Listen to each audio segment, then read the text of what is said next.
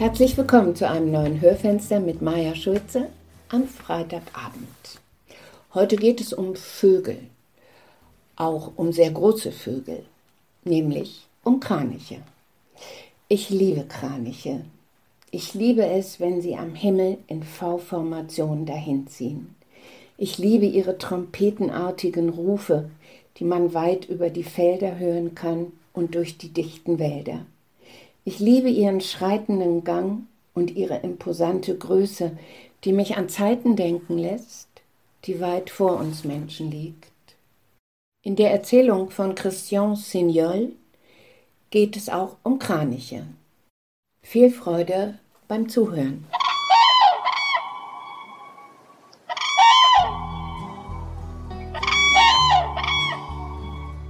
Die Vögel.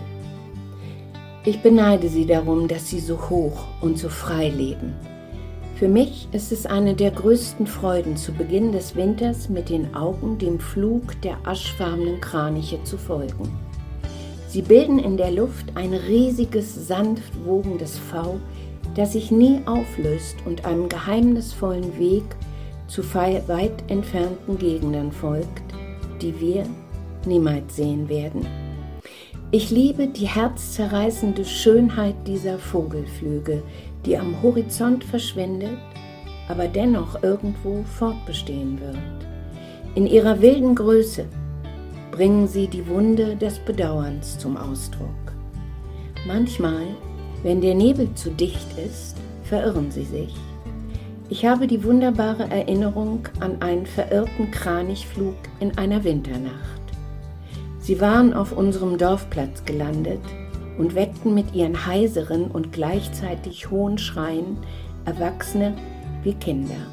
Alle waren aufgestanden. Ich hörte die Vögel, ohne sie sehen zu können, und dennoch befanden sie sich weniger als 30 Meter von meinem Fenster entfernt. Sie riefen ihre am Himmel verirrten Schwestern und Brüder, um sich wieder zusammenzuschließen. Erst am Morgen flogen sie weiter und bescherten den Dorfbewohnern auf diese Weise eine schlaflose Nacht. Allerdings auch eine Nacht, die sie niemals vergessen würden. Seitdem kommt es bei Nebelwetter vor, dass ich sie höre, wenn sie sehr tief fliegen, wenn sie sich wieder verirrt haben und einander zurufen, um diejenigen, die zum ersten Mal wegziehen, nicht zurückzulassen. Ich bin hinter das Geheimnis dieser alljährlichen Anwesenheit über meinem Kopf gekommen.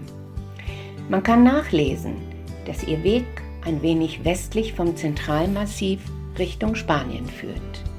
Seitdem wundere ich mich nicht mehr. Ich spähe nach ihnen aus in der Hoffnung, dass sie bei Nebel in den Gärten landen, um die Nacht mit ihrer wilden und geheimnisvollen Anwesenheit zu bevölkern. Im Herbst kann man naturgemäß die meisten Vogelflüge am Himmel entdecken. Die Ringeltauben um den Namenstag des heiligen Lukas, die aschfarbenen Kraniche im November und im Schnee des tiefsten Winters die Kiebitze. Das sind wunderbare Vögel mit einer schwarz-weißen Haube, die sich beim Herannahen eines Menschen mit einer annähernd hochmütigen, spöttischen Anmut erheben und nur wenig entfernt wieder landen. Die Zugvögel haben die Tendenz, sich länger als früher bei uns aufzuhalten, sicher aufgrund der Klimaveränderungen. Der geheimnisvollste unter ihnen ist die Schnepfe. Man wartet auf sie, man hofft auf sie. Sie ist aber nie in der Gruppe, sondern stets allein unterwegs. Man sieht sie nie in unseren Wäldern ankommen. Und doch eines Tages im November ist sie plötzlich da. Jäger haben eine gesehen. Dieser Vogel bringt das Geheimnis der Zugvögel am besten zum Ausdruck. Zu der Zeit, als ich auf die Jagd ging, habe ich einmal drei oder vier bei Einbruch der Dunkelheit aufgespürt. Mir blieb noch knapp die Zeit, sie überhaupt zu erblicken. Ein fahlgelber gelber Schatten in der Abenddämmerung, der schnell hinter ein paar Eichen Schutz suchte. Ich habe auf sie geschossen. Ich verfehlte sie und gratulierte mir dazu. Diese wunderbaren zerbrechlichen Vögel sind im Tod von einer unendlichen Traurigkeit. Andererseits sind sie mit ihren glänzend schwarzen Augen zu Lebzeiten in der Lage, Dinge zu sehen, die wir niemals sehen werden.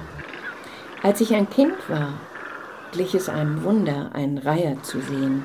Ich glaube, nur ein einziges Mal einen im Moor gesehen zu haben. Heute sind sie zahlreich auf den Wiesen und in den Flussbetten zu beobachten. Und dennoch ist es für mich immer ein Zauber, einen von ihnen mit erhobenem Fuß zu ertappen, wenn er im niedrigen Wasser Weißfische oder Rotaugen sucht, von denen er sich ernährt. Sie haben ihre Scheu mit der Zeit mehr und mehr verloren. Ihr Flug von äußerster Geschmeidigkeit ist ein Wunder an Anmut und Gleichgewicht. Das Grau ihrer Federn ähnelt dem des Himmels, wenn er Schnee ankündigt.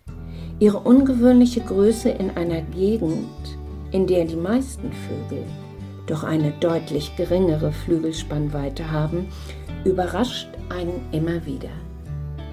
Ebenso liebe ich die Raubvögel, von denen die wenigsten wegziehen, sondern ihre Nester sehr hoch in den Bäumen bauen. Der am meisten verbreitete ist der Bussard, der jeden Tag auf den Flügeln des Windes seine Runden dreht, um bis in das Innerste der Hinterhöfe eine Beute zu erspähen. Er ist ein sehr schöner Vogel mit rötlichen Federn, einem glühenden Auge und einem zugleich schweren und leisen Flug, wie der der Milane, die stundenlang so hoch wie möglich am Himmel schweben und deren kurzer und heiserer Schrei die Sorge für die im Nest zurückgebliebenen Jungen verrät. Wenn man einen unbeweglichen Raubvogel erblickt, der hektisch seine Flügel über einer unsichtbaren Beute bewegt, ist es ein Rüttelfalke, Kleiner als die ersten beiden erweist er sich als nicht weniger furchterregend. Man sagt, dass seine Augen winzige Kegel besitzen, die das ultraviolette Licht erkennen und es ihm so ermöglichen, von den Wald- oder Feldmäusen, von denen er sich ernährt, hinterlassene Urinspuren zu entdecken.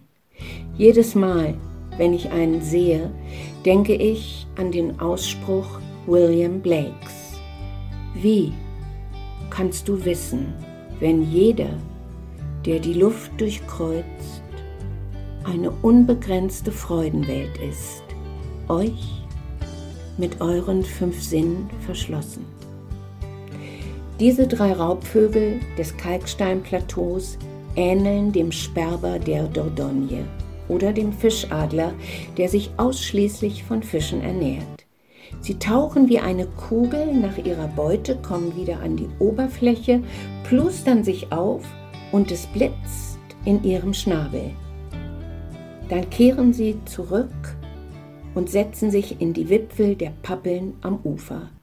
Seit einigen Jahren sind die Kormorane, die vor zehn Jahren nur die Küstenstriche bevölkerten, zu ihnen gestoßen und machen ihnen ihre Nahrung streitig. Mir graut vor diesen großen schwarzen Vögeln mit ihrem schiefen Hals, die mehrere Minuten unter Wasser bleiben können und die Flüsse verwüsten. Aus welchen Gründen haben sie die Ufer des Meeres verlassen, um den Winter an den Flüssen im Landesinnere zu verbringen? Niemand weiß es wirklich. Etwas muss im Gleichgewicht dieser Arten gestört worden sein. Die Zugvögel sind nicht mehr dieselben, und etliche derer, die wegzogen, sind Jahresvögel geworden. Die Welt hat sich verändert, die Vögel auch. Wie die Menschen haben sie ihre Anhaltspunkte verloren. Zum Glück nicht alle. Die Wildgänse und die Kraniche ziehen weiter dieselben Wege sehr hoch am Herbsthimmel. Und meine Augen verfolgen sie lange am Himmel, bis sie sich am Horizont verlieren. Wenn sie verschwunden sind, weiß ich, dass sie irgendwo weiterleben, wie unsere Toten, vielleicht die in weit entfernten Gegenden gereist sind, in deren Schoß sie geduldig auf uns warten. Jedes Mal, wenn ich sie aus den Augen verliere, denke ich mit Ergriffenheit an die magischen Worte Sir John Peirce und wir sind nicht mehr dieselben. Hier ist die Geschichte zu Ende. Ich wünsche Ihnen ein wunderbares vorösterliches Wochenende. Hören Sie einen Kranich rufen, freuen Sie sich, dass der Ruf Ihnen Glück beschert. Glauben Sie an Wunder.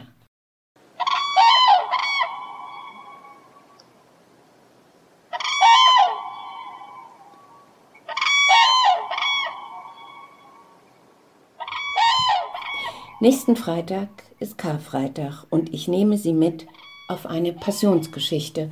Und bis dahin sage ich wie immer, bis bald.